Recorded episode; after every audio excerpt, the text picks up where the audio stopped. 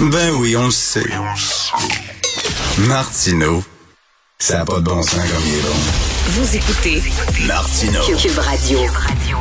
Alors, beaucoup de gens font euh, une comparaison là entre Poutine et Hitler. Est-ce que c'est ben, c'est un peu l'objet de ma chronique d'aujourd'hui dans le journal de Montréal, entre ce qui s'est passé en 1938, l'annexion par Hitler d'une partie de la Tchécoslovaquie, et ce qui se passe actuellement, l'annexion par Poutine euh, de l'Ukraine. Nous allons en parler avec un, un historien, Pierre Anctil, Monsieur Pierre Anctil, qui est professeur d'histoire à l'Université d'Ottawa. Bonjour, Monsieur Anctil.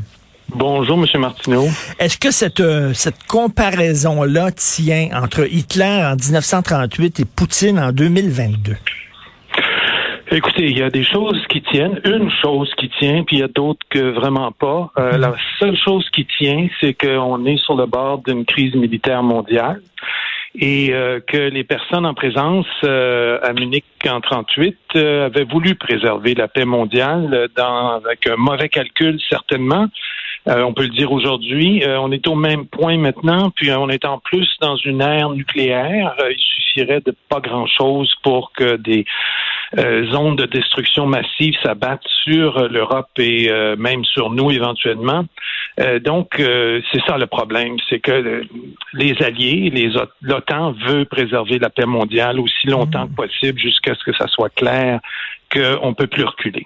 D'ailleurs, je, je, le rappelle euh, aux auditeurs, là, sur Netflix, il y a un film de fiction euh, inspiré de faits réels qui s'intitule Munich, The Edge of War, justement sur toute, sur toute cette discussion-là qui a mené au traité de Munich, où on a dit finalement à Hitler, ben c'est correct, on te donne la Tchécoslovaquie, mais là, arrête, arrête, là. Après ça, là, en, disant, ça va le calmer, ça va calmer la bête. Bon, ça va, il va se contenter de la Tchécoslovaquie, il va nous foutre la paix. On sait que c'est pas ce qui est arrivé. Un an après, il a envahi la Pologne. Donc, euh, donc, Pierre Anctil, c'est un peu ça, là. On dit, est-ce que s'il met la main sur l'Ukraine, est-ce que ça va être suffisant, Poutine, ou après ça, il va vouloir euh, mettre la main sur la Pologne?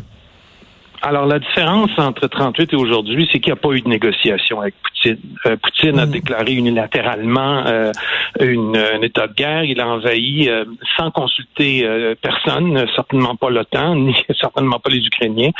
Et l'autre grande différence, c'est que les Tchécoslovaques en 38, qui ont été finalement occupés complètement en 39, n'avaient pas résisté militairement. ils se mm. sentaient incapables et le prix semblait trop élevé, alors que les Ukrainiens résistent actuellement malgré des souffrances terribles de ce peuple. Euh, et là, on a une, différence assez importante. Euh, pendant euh, la situation actuelle, il y, a, possibilité de, de revirement, de changement. Peut-être que Poutine va sentir que c'est trop, le prix est trop élevé. Euh, peut-être que aussi l'OTAN va accepter finalement euh, d'entrer dans des manœuvres euh, très risquées. c'est pas clair actuellement. ensuite, Hitler était face à essentiellement la France et la Grande-Bretagne. Poutine est face à l'OTAN. C'est 30 membres, dont les mmh. USA, qui étaient neutres en 1938. C'est une force de frappe considérable que Poutine ne peut pas affronter à long terme. C'est absolument impossible. Le problème, c'est quel coût, à quel coût cet affrontement va se faire s'il devient un affrontement euh, suite à la règle 5 de l'OTAN, un affrontement militaire euh, euh, en bonne et due forme, un affrontement véritable, alors qu'actuellement, ce qu'on voit, c'est en fait une montée euh, du militarisme en URSS, il n'est pas sûr que euh, ça va durer encore longtemps. C'est ce qu'on ne sait pas. Hmm.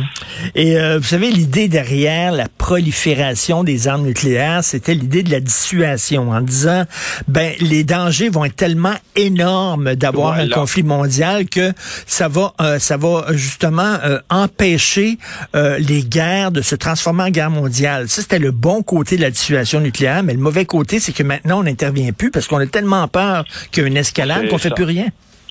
C'est ça. C'est là-dessus que Poutine a compté, euh, sauf qu'il semblerait que les Ukrainiens résistent beaucoup plus que ce que Poutine avait escompté. Il escomptait probablement une parade militaire. Et deuxièmement, l'OTAN s'est élu, euh, s'est élu, s'est uni derrière euh, les Ukrainiens, et c'est une chose que aussi Poutine n'escomptait pas vraiment. le prochain pas, c'est une guerre c'est une guerre entre l'OTAN et la Russie.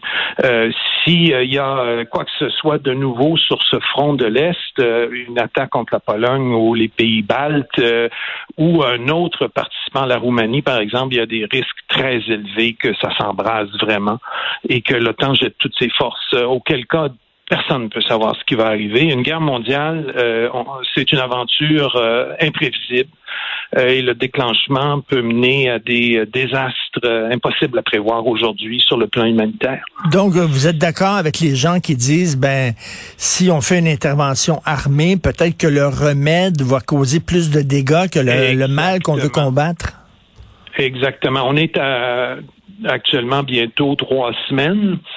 Euh, c'est trop tôt pour savoir vraiment si Poutine épuise ses forces, si le coût de la guerre est trop élevé pour lui, si s'il y a des forces à l'intérieur de la Russie qui vont s'opposer ou qui vont résister. On ne sait pas grand-chose encore.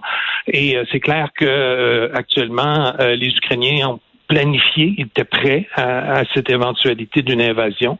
Euh, c'est une question qui va se régler ultimement, comme toutes les guerres, qui va se régler derrière euh, des portes closes lors d'une négociation de paix.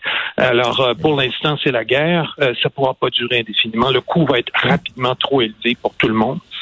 on a bien sûr énormément d'admiration devant M. Zelensky qui fait preuve d'un courage extraordinaire. Mm-hmm. Est-ce qu'il a est-ce qu'il est un peu naïf? Est-ce qu'il a surestimé finalement l'aide que, lui apporterait l'Occident? Euh, là, il va parler à midi, euh, non, à 11h15, pardon, au Parlement canadien. Peut-être qu'il va nous demander d'intervenir militairement, je ne sais pas, là, ou d'envoyer des armes, ou bon, ou euh, de, convaincre l'OTAN de, de, déclarer un no-fly zone au-dessus du territoire ukrainien, je sais pas, mais peut-être qu'il surestime notre capacité de, de rétorquer puis de l'aider, là la capacité du Canada est strictement diplomatique. Euh, d'abord, on n'est pas une puissance nucléaire. Ensuite, le nombre de soldats qu'on a en Europe est très limité. Et euh, franchement, euh, je ne vois pas comment le Canada pourrait faire mieux que d'amener les parties à une négociation que ce qui a été le cas dans d'autres événements comme au Sinaï en 56, par exemple, lors de la guerre de Suez ou à Chypre et à d'autres moments. C'est la meilleure carte que le Canada puisse jouer. Le Canada n'est pas un pays qui a une envergure suffisante pour être un grand participant à une guerre de ce type. Euh, et euh, il y a d'autres pays qui tentent cette carte aussi, dont Israël, qui lui non plus n'est pas un, grand pays belligérant avec euh, des ressources infinies pratiquement. Donc, on espère que va, on va arriver à un point où est-ce que les champs russes vont cesser d'avancer, puis on va commencer une négociation. Et c'est là l'espoir qu'on a. Euh, si on, s'avance trop loin euh, dans une réponse qui devient de plus en plus militaire, c'est évident qu'on va amener une réaction du côté des Russes, c'est sûr. Euh, ça va devenir de plus en plus difficile à soutenir. Je, suis loin d'être un spécialiste du Kremlin et de Poutine, mais bon, ce que j'ai lu, ça ne cadre pas vraiment avec le profil psychologique de l'homme. Il aime pas perdre la face, il aime pas reculer, euh, il aime pas avouer ses torts. Euh, je sais pas, moi je l'imagine mal dire bon là on, va négocier euh, et rentrer rentrer dans ses terres, la queue entre les deux jambes comme on dit. Oui, mais écoutez, euh, les ressources de la, la, Russie sont pas celles de l'URSS, qui était beaucoup plus grande hmm. pendant la guerre froide. Et euh, l'isolement diplomatique, économique et euh, évidemment militaire de, de, la Russie va finir par coûter très cher au peuple russe et il va avoir des pressions terribles à l'intérieur. écoutez, on peut pas prévoir ce qu'un dictateur, ce qu'un gouvernement totalitaire va faire. C'est bien évident que c'est pas discuté dans un parlement ouvertement.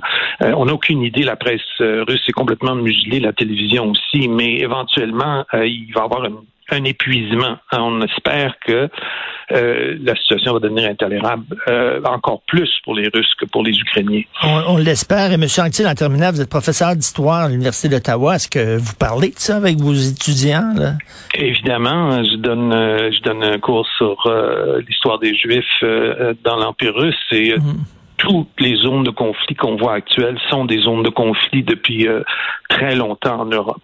Et il euh, n'y a rien de nouveau là-dedans. Euh, c'est une nouvelle carte que la Russie a jouée, mais ils avaient joué ces cartes sous, sous Staline, sous Lénine et sous l'Empire russe aussi, historiquement. Eh, merci beaucoup, M. Anctil. Toujours un plaisir de vous parler. Pierre Anctil, professeur d'histoire à l'Université d'Ottawa. Bonne journée, M. Anctil. Merci.